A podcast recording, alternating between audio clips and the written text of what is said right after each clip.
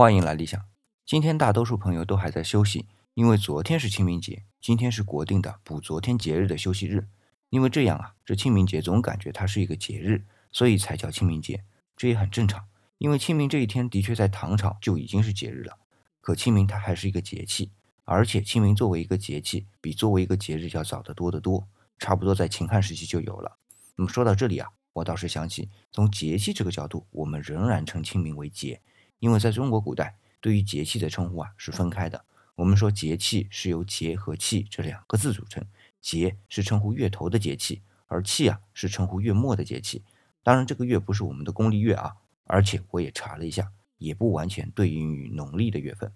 那它只是耕种月份的一个标志。那按照这种方法呢，清明是定为节的，那对应的气啊是谷雨，所以清明无论是从节日的角度，还是从节气的角度。他都逃不过劫的命运。